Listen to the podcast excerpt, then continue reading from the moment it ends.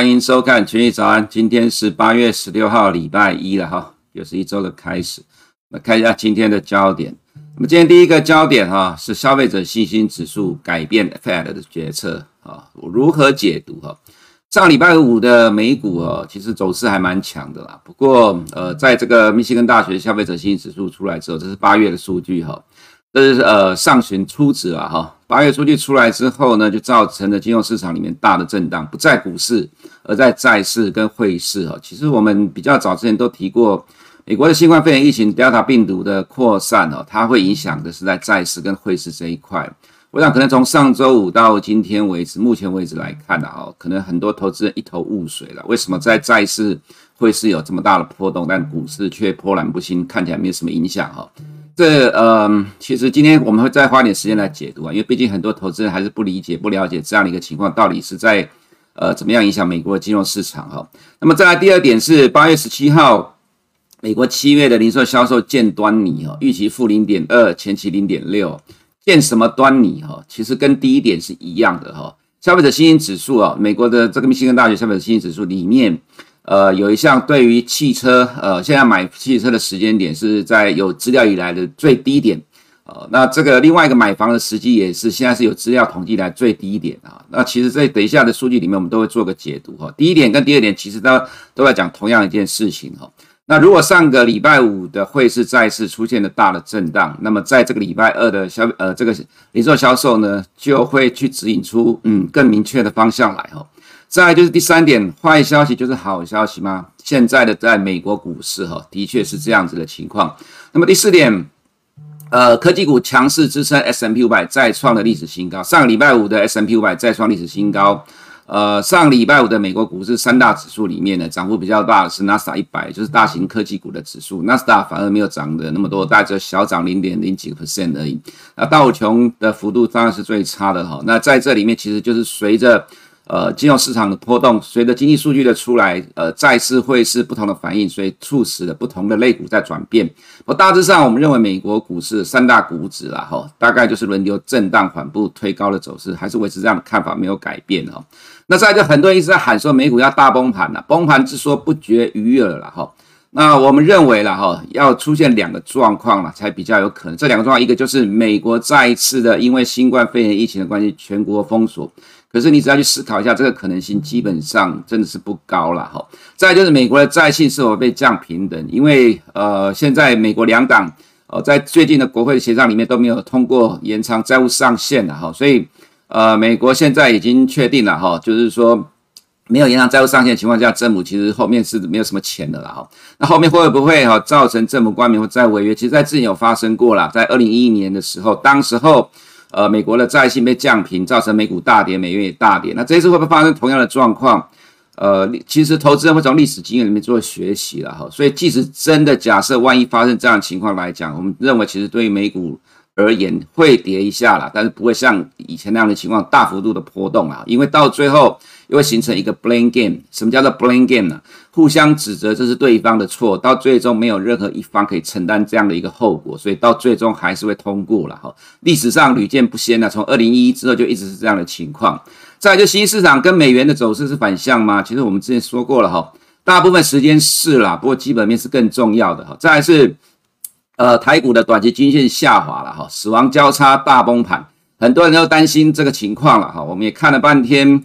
其实我们从呃这段时间以来哈，我们一直在认为说，其实台股我们认为没有那么糟糕了哈。那当呃当然，其实市场的解读都把近期当成是呃这个当冲减税政策不延长造成的呃主力大幅的撤出了哈。其实就我们的了解来讲。呃，真正在做当冲的，或者说跟市场拉抬股价这些主力大户，不见得是完全同样的力量了哈。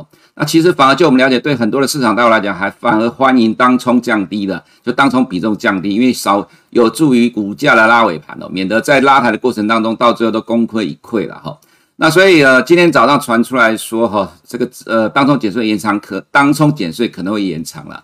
那这是不是呢？呃，有人又会解读成说是主力杀盘逼迫政府让步。我觉得太多的阴谋论了啦哈。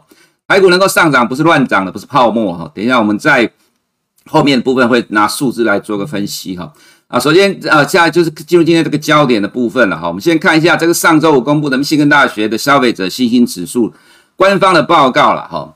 那为什么提出这个东西呢？框起来的这个部分，我想投资人有空你就自己看了。我们只是要讲，就是说，其实有些市场的声音说了哈，呃，Delta 变种病毒对美国经济、美国股市完全没有任何影响了，对美国经济数据完全没有任何影响。可是不好意思了哈，在呃上个礼拜五的这个数据一出来之后哈，在汇市跟债市马上就打脸了哈。那我们看到十年公债的实质殖利率重挫了四点一七 percent 了哈。Delta 对美国经济没有影响吗？哈，债券殖利率跟实质负殖利率马上跌给你看了哈。其实我们对于 Delta 病毒对于美国的影响哈，其实是高度的关注的。原因还有一个重点就在于十年期的实质殖利率哈，在七月份的重挫，它的理由就是因为 Delta 病毒在美国的扩散哈。那你要了解这个地方，它关键在于哈，十年的公债实质利率呢，居然是破了历史新低哈。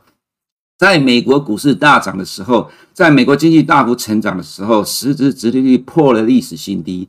它背后所代表意义就是说，在美国的大咖投资人，这些高瞻远瞩的投资人认为，美国经济哈，在今年的三四季终将会被呃 Delta 疫情影响而打压下去哈。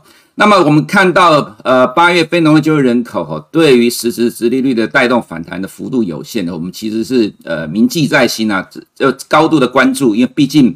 这个其实反弹的力道真的不够大了哈，所以呃上个礼拜五的 CPI 的数据，礼呃上礼拜三的 CPI 的数据，礼拜五的呃密西根大学这个数据造成了实质殖率的重挫，造成各年期的公债殖率重挫，两年期的公债殖利率三天跌了十五个 percent，十年公债跌了六点零六 percent 哈，它就带动了呃像通膨预期也掉下来。那为什么会有这样的反应呢？呃，就是我们看到官方报告里面，在第呃这个密歇根大学消费信心指数里面第一次提到，民众因为 Delta 病毒在呃美国的扩散，原本认为这短期就会结束的，没有想到这样的期待就破灭了。那担忧下半年的美国经济受到影响，哦，所以美国的消费者对于未来呃下半年的这个消费信心大幅度的下滑哈。我们看到它的数据了哈。呃，股市在历史新高，消费者信心却跌到十年来的新低，二零一一年以来的新低了哈。那呃，这是首次官方提到 Delta 病患指数增加对消费者信心的冲击哦。那为什么这样的一个指数它会影响到可呃可能会影响到 Fed 的动态？这是我们在解盘的时候，如果你有长期观察我们节目，我们常常听到提到一句话叫做预期自我实现哈。其实不只是在已开发市场，其实任何市场都一样。当投资人心里面有一个预期，或一般消费者心里有一个预期的时候，他会朝着这个预期的方向来做决定啊。比如说，如果他认为今年下半年美国经济会受到 Delta 疫情不断的冲升高的冲击，那么担心呃担心下半年经济会受到影响的话呢，他们会对于下半年的经济开始呃削减支出、缩衣节食、晴天备伞了哈。那如果这个状况，这也就是为什么呃上个礼拜五的债券殖利率会大跌的原因了，因为。这个数据哦，出了意料的数据，未来几个月是否会转化成实质经济活动的放缓？而如果真的这个状况发生的话，可能就会让 Fed 在接下来几个月暂缓紧缩货币政策，就是为什么殖利率会大跌的原因，为什么美元会大跌的原因哈。一个消费者信心指数竟然能够牵动这么多的连锁反应，这大概是很多投资人难以想象的，所以。消费者信心指数了哈，在今在这个八月底还会公布一次终值啊。不过既然呃在礼拜五的时候美元已经大跌反应了，基本上它已经先反映这个部分。那我们再看这个数据里面有趣的地方在于说哈，呃我们先看一下数据了哈。所以很多人在讲新冠肺炎对美国经济没有影响，其实是有影响的啦。那只是说股市不太会影响。那我们看到。上个礼拜五要爆量了，几乎是都是在礼拜五爆量了哈，所以呃，其实很多人在讲说死亡率很低，不会有影响，但其实对美国人看的并不是这一点了哈。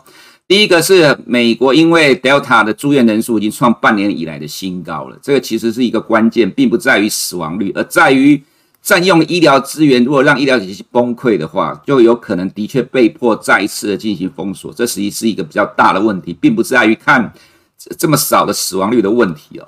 那我们也看到。佛罗里达州的呃状况是在失控的啦，这个其实有投资人有兴趣看新闻就知道了，我们就不用花太多时间来解读了。我们要讲的东西就是说哈，在这个数据里面，在这数据里面的解读，你可以看到买房的信心呐、是三十年、四十年来以来最低的情况；买车的信心也是三四十年来最低的情况哦。当然，我们看这个数据来解读，不是要告诉你说美股要就此大崩盘了。其实我们在解读这些东西的时候，我们看美国的消息的美国的解读，各个呃世界对于这些东西的解读哈。那我们也看到对岸对于呃这些数据的解读也蛮有意思。像我们常常在看对岸的一些财经网站。有的呢，就是翻译 Bloomberg 的新闻，然后当做自己的新闻，不然就是自己的解读。对于这两个数据哈，买车信心跟买房信心，我们看过好几次大陆的券商解盘说，因为这两个数据跌到了历史新低，所以美股要大崩盘。那现在美股有崩盘吗？没有了哈。这个意思就是就是指说哈，美国的消费者对于现在买房跟买车的时机，不认为是一个最好的时机，因为价格都在上涨，还有对于未来的。呃，经济没有信心，所以不愿意在这时候买房买车。那这就是我们刚才前面所讲的。所以接下来重点就在于说，哈，下一个经济数据礼拜二公布的零售销售预期是负零点二，前期是零点六。那这个呃七月份的经济这个零售销售数据，如果最后的结果出来是低于市场预期的话，它可能会让市场解读成说再一次的确认美国经济下半年开始放缓了。那它可能会产生什么结果？哈？我们先看这里面的数据，然后里面占比比重比较高的汽车的部分，没有意外的话，有可能会影响到零售销售的状况哦。所以如果这个数据最好要符合市场预期或高于市场预期，但基本上市场现在的认知都认为会往下掉了啊，只是看掉的幅度多跟少。那如果是不符合市场预期的话，它可能会产生的影响就会跟上个礼拜五的走势一样，会让十年公债的实质负值利率呢继续往下掉，会让各年期的公债值率继续往下掉。那美元的话，也可能会继续受到影响。原因在于呢，市场会认为这会延后 FED 持呃进入紧缩阶呃紧缩货币政策的阶段了哈。所以投资人你要了解美国投资人怎么看待这些经济数据，不是自己坐在家里想这些该怎么走了哈。你还是要了解美国投资人心里的想法，美国金融市场的投资人到底在想些什么东西哈。再就是我们往下看的哈，呃，本周 Fed 的官员谈话时程哈。那 Powell 在呃八月十八号的凌晨一点半哈会有这个谈话，不过这个是一个虚拟市政会议了哈，跟学生跟交易工作者谈话，应该不会讲到什么政策的状况。再来就是 FOMC 会议记录，我们建议投资人啊不需要对于会议记录去大做文章，虽然媒体都会大做文章了，因为这个毕竟呢哈是三个礼拜以前的资讯的哈。现在才揭露，都已经是过去的资料了哈，所以其实不需要太过于过度的反应，重点还是看经济数据出来怎么对市场产生影响及市场怎么解读哦。所以美国的疫情哈，呃，持续的恶化当中，这个当然就是对于疫苗股未来还是有持续的帮助了。所以我们看到，虽然上面两档的 BioTech 和 Moderna 状况没有很好，不过下面的 Novavax 看起来也在补涨的过程了哈。那所以反映在利率期货的话呢，呃，这个降。升息的预期当然就呃再一次下滑。那我们刚才前面提到的，就是零售销售在美国时间明天晚上的八点半要公布，最好符合市场预期了哈。那如果符合市场预期的话，那就代表市场觉得目前呃美国的人的消费还没有受到 Delta 疫情上升的影响。但如果低于市场预期的话，呃，就会让美国投资人认为呃 Delta 的疫情扩散的确对美国经济开始产生影响了。美国下半年的经济。可能会受到 Delta 疫情的影响而开始放缓，那这可能就会减缓 Fed 去紧缩货币政策的时程哈。这是投资人你对数据要有这样正确的解读了。那再来就是看美元的部分哈，我们看到这一根呃下跌就是七月的核心 CPI 了哈。这一天的下跌大致上是符合我们预期，因为核心 CPI 是掉下来的哈，那就市场认为美国通膨趋缓了。那么在礼拜五的话呢，这一根的大跌跌了零点五六 percent 了哈，它几乎是在过去这七月到八月以来这两个一个半月以来啊，单日跌幅最重的一天了哈。那就是密大的消费者信心指数压抑了短期的美元走势。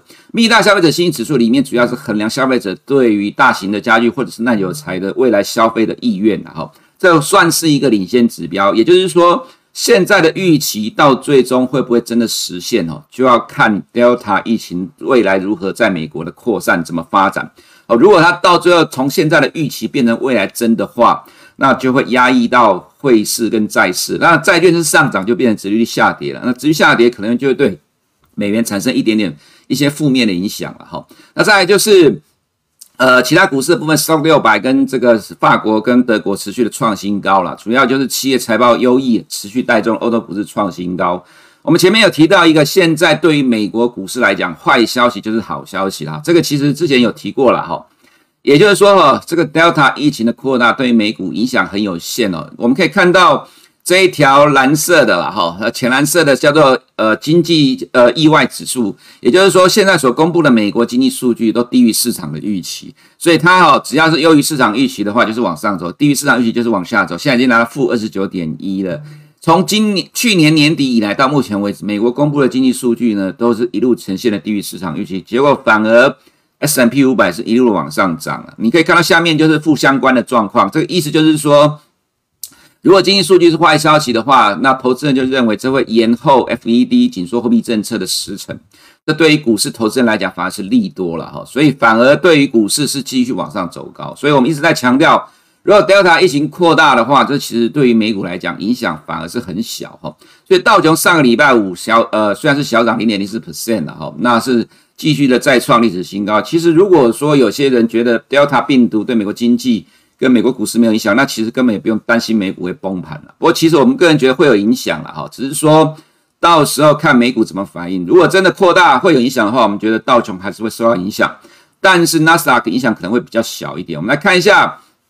S M P 五百也是继续的创历史新高哈，怎么去解读盘面的轮动啊？你看这个走势你就知道了哈。我们看到这个是上个礼拜五晚上十点钟，呃，密西根大学消费者信心指数公布之后，粉色的这一条是十年公债殖利率，在公布之后呢，十年公债殖利率快速的往下一路跌下来，那反而是纳斯达一百指数跟 SARS 呢，黄色的是 SARS 哈，呃，黄色的是纳斯达一百指数，绿色的是 SARS，在十点钟之后数据公布呢，就快速的急速的往上拉。那这个就是我们之前也提过很多次的哈，很多的呃某些美国的投资人认为，十年公债殖率上涨的时候呢，会对高估值的科技股产生压力。可是其实你只要去观察这个走势，你就会发觉到，其实这样的一个想法跟看法对于科技股影响大概只有暂时的一段时间而已。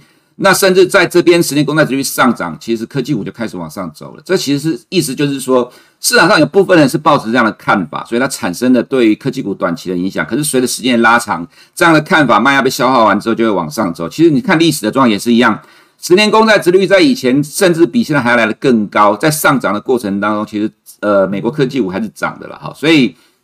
呃，上个礼拜五这样的一个走势，就是凸显在最终的纳斯达涨幅指数是在各指数里面最大的。不过，我们认为说，这就是短期的现象了，终究还是会克服掉这样的一个问题哈。那么再来就是呃，其他的个股的部分这边就不不看了啦。不过纳斯达一百就是上个礼拜五涨幅最大的指数了哈。那所以在呃 SARS 的部分来讲，上周五十点之后就开始急拉，这就是殖率的下跌有利于科技股短线的反弹。不过我们认为。如果未来美国金融市场主轴是在 Delta 疫情的扩大的话，那么这个对于美国股市的影响相对上是比较有限，除非美国再来一次的全国封锁了哈。不过即使全国封锁，也不会像去年一样那样的大跌啊，顶多就是拉回技术性的回档而已。那么再来看到另外一个议题哦，就是美元是否会影响新市场？其实我们也谈过很多次这个部分了哈。其实没有错，新市场大部分走势都跟美元反向的，重点在于哈。重点在于美元升值的趋势到底有多快？那我们在节目中讲过不少次，说我们认为这一波的美元的升值会走得非常非常的缓慢，原因是因为现在 Fed 并没有开始启动升息的阶段哦，其实必须要进入这样真正升息的阶段，才会加速美元的上涨。二零一八年在这个地方，Fed 很明确的要强硬的升息哦，所以美元才会有急速的上涨。当当美元涨完涨到一个阶段之后，开始趋缓了。其实新市场就开始涨上来了，所以重点就在于美元的升值的走势到底有多快。那其实新市场走势跟美元是亦步亦趋的啦，哈。那基本上新市场指数呈现的呢是 A 股加港股的走势，为什么呢？你可以看到在这个地方一月五号美元的低点，那么到了这个地方高点在二月，刚好是 A 股的高点，尤其是 A 五十了哈。所以接下来我们来看新市场的部分，港股跟 A 股哈，我们还是看坏了哈。其实我们只用。一个图来解释港股，不是说便宜了事，而是这是核心逻辑。为什么？我们来看坏港股哈，其实我们之前有讲过技术面，可是我们不是纯粹只用技术面来解读港股，其实是有真正的基本面的哈。基本面的结构利空是什么？就是之前说过，二零二三年很多的在美国挂牌的中概股被迫要下市，所以这两年会有很多的公司转来香港挂牌，但转来香港挂牌只有部分这些中资大股东的持股，美国人买进的股票还是在美国继续交易，那这些美国人继续交易就会持续在美股卖出，就会压迫 ADR 的价格持续下跌。那这些 ADR 很多都是香港科技股的成分股跟恒生指数的成分股，所以恒生指数跟恒生科技股会面临长期的压力，原因就在这里。不是只看现行，觉得它走弱就觉得它要跌，并不只是这样，而是有它结构性的长期利空。另外一个是 A 股的部分哦，很多投资人也并没有搞清楚说为什么我们长期看坏 A 股哈，尤其是 A 五十。我想看了这张图哦，投资人就清楚了，一目了然，这什么意思？MSCI 新兴市场指数今年的一月二十九号，中国的权重四十点一三，到了七月底三十四点六，大减了六个 percent。我跟各位。投资人想哦，在 MSCI 的调整权重的历史上，几乎没有看过在半年之内减了超过五个 percent 的权重。为什么会有这个状况呢？因为美中恶斗，美国要求 MSCI 停止调高 A 股的权重，然后美国把很多中国的民公，把很多的公司纳入黑名单。纳入黑名单之后，MSCI 就要把这些公司从指数里面剔除掉，所以中国的权重快速的下降。二零一七年 A 股 A 五十大涨，外资连续买超了三年，原因是因为纳入新兴市场指数。现在的外资不玩 A 股了，只有小进小出而已。A 五十如果没有外资的买超的话，只是靠内资是根本拉不动的。原因就在这里，这就是结构性长期的利空。因为外资在买的时候，内资看到内资在玩，会跟着进来买 A 五十的相关的成分股。外资不玩，内资根本拉不动。我们再看。中国的权重大幅度下滑之后，台湾、韩国、印度、巴西其他市场每个地方的权重都拉高了，这就是为什么 A 五十涨不动的原因。资金会串流到其他的股，虽然说外资持续在台湾卖超，当然另外这是其他的因素啦。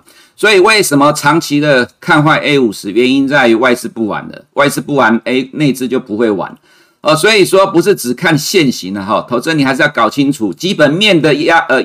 基本面的力量绝对远超过技术面的哈，所以是由基本面的角度来出发，不是由技术面的哈。再我们就是看呃台股的部分了哈，上周呃的确礼拜五的走势是比市场预期的还要差很多，原因是因为外资大卖的关系。那外资大卖当然是因为上周五的 SARS 下跌的因素了哈。不过我们其实对于台股的部分，我们刚才前面标题说死叉是否要大崩盘呢？我们是打个问号了，我们来做个解释哈。加权指数跟新市场指数的比对，我们看到从二零一八年这一波了哈，上面是新市场指数，下面是台股。美元升值之后呢，新市场指数一路走跌，这其实主要是 A 股，为什么呢？因为在这个地方美中贸易战三零一条款，所以 A 股一路的下跌。可是，在同期间，台股是震荡走高，一直到十月才崩盘，这个地方是跟着美股跌下来。那这个地方反而 A 股不太跌了，所以其实新市场指数大部分都是反映 A 股跟港股的走势。那么到了呃今年以来了哈，你可以看到上面这是 A 股二月的高点，台湾还在后面继续的创新高，到近期才下来，所以其实台湾的走势一直都比加权指数来的强很多。那加权指数呢，呃，我也必须承认哈，就线论线这个走势的确就是做头的走势。那我们没有看的那么糟糕，原因是因为我们在台股看了这么久，其实我们看了很多次台股做头之后又被特定的力量拉起来。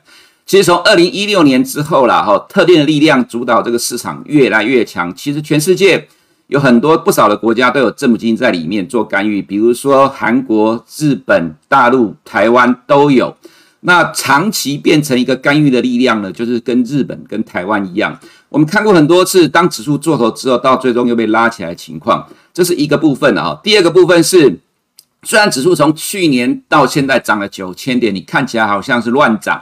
钱太多泡沫，可是它不是乱涨的，它是有理由在涨什么呢？我们来看一下下面的部分哦。今年底的呃预估的本益比是三点八倍，去年跟前年二零一九跟二零二零是十九倍，这意思是什么？台股今年的获利，企业获利成长了超过四十 percent。现在指数虽然是一万七千点，可是现在的台股比二零一九年还要便宜，你相信吗？你如果不看评价，你当然不知道现在的台股比二零一九还要便宜啊，比两年前都还要来便宜。那么现在的稍微的比较大问题是在明年的预估，市场可能觉得今年呃就明年获利没有成长，所以近期的下跌来看，当然我们把它当做是技术面跟筹码面的调整，或者说筹码面因素比较大。那另外一个部分呢，哈。另外一个部分就是说哈，我们看到两千二零一六年之后，这是我们刚才所讲的，只有两次的大跌都是跟着美股在跌。二零一八年这边十月大跌，跟新冠肺炎疫情哈。那么现在台股哈面临的问题是什么呢？其实我们在呃，这不是没有经历过了哈，在每一次的最后财报公布日之前，台股偶尔会有，我要讲的是会大会跌啦，但是会不会大跌呢？有时候会，有时候不会。同业的统计说。